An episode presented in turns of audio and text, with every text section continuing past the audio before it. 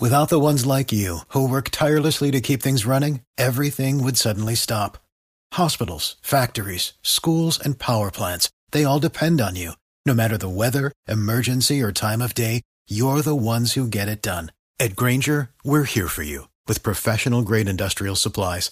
Count on real time product availability and fast delivery. Call clickgranger.com or just stop by. Granger for the ones who get it done.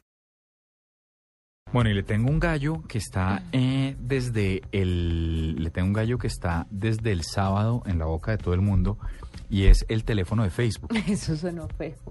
¿Que, que esté- el gallo que está en la boca de todo el mundo? Pero que no, olvídelo. verdad. Eso lo dijo usted, pero no yo. Pero, pero no, mire, de verdad, se supone que lo van a revelar el jueves. Sería perfecto para nuestra sección del rumor, que ya nomás voy a escribirle a Tito para que nos ayude. Vamos a grabar tres sesiones, secciones nuevas, pero entonces el rumor.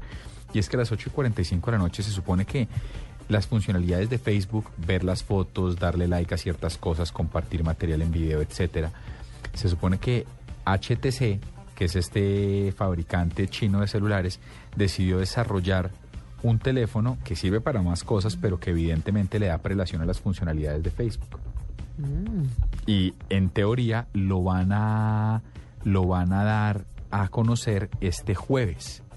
Me parece que vale la pena estar pendientes y registrar a ver si si si si hay tal un gallo, un teléfono de Facebook. Me Pues el, el tema el tema nace porque Google mandó, Google, perdón, eh, Facebook mandó una invitación a, a- a la prensa, eh, Para el 4 de abril. sí, diciendo eh, vamos a presentar el nuevo hogar de Facebook en Android.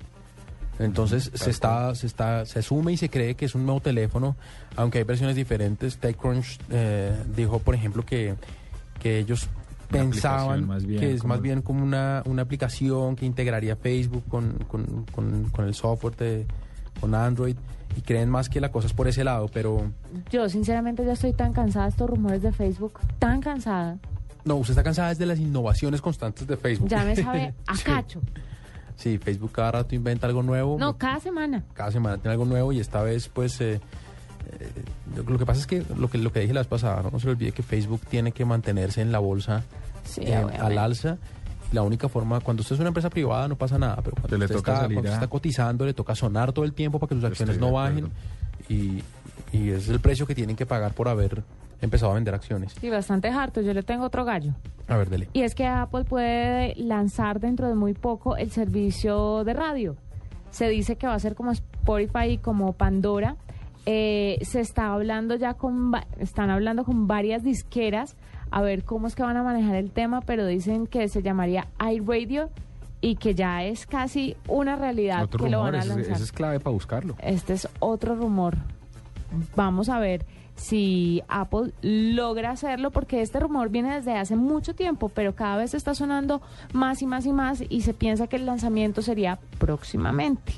Varios meses llevan con, en conversaciones con disqueras y creo que ese es el punto por el cual no han podido lanzar la radio, por el tema de las disqueras. claro es que hay un tema ahí de derechos que debe ser Pero no Bastante bueno, complicado. Sí, cuando usted no tiene emisora, sí. Se vienen cositas por este lado también.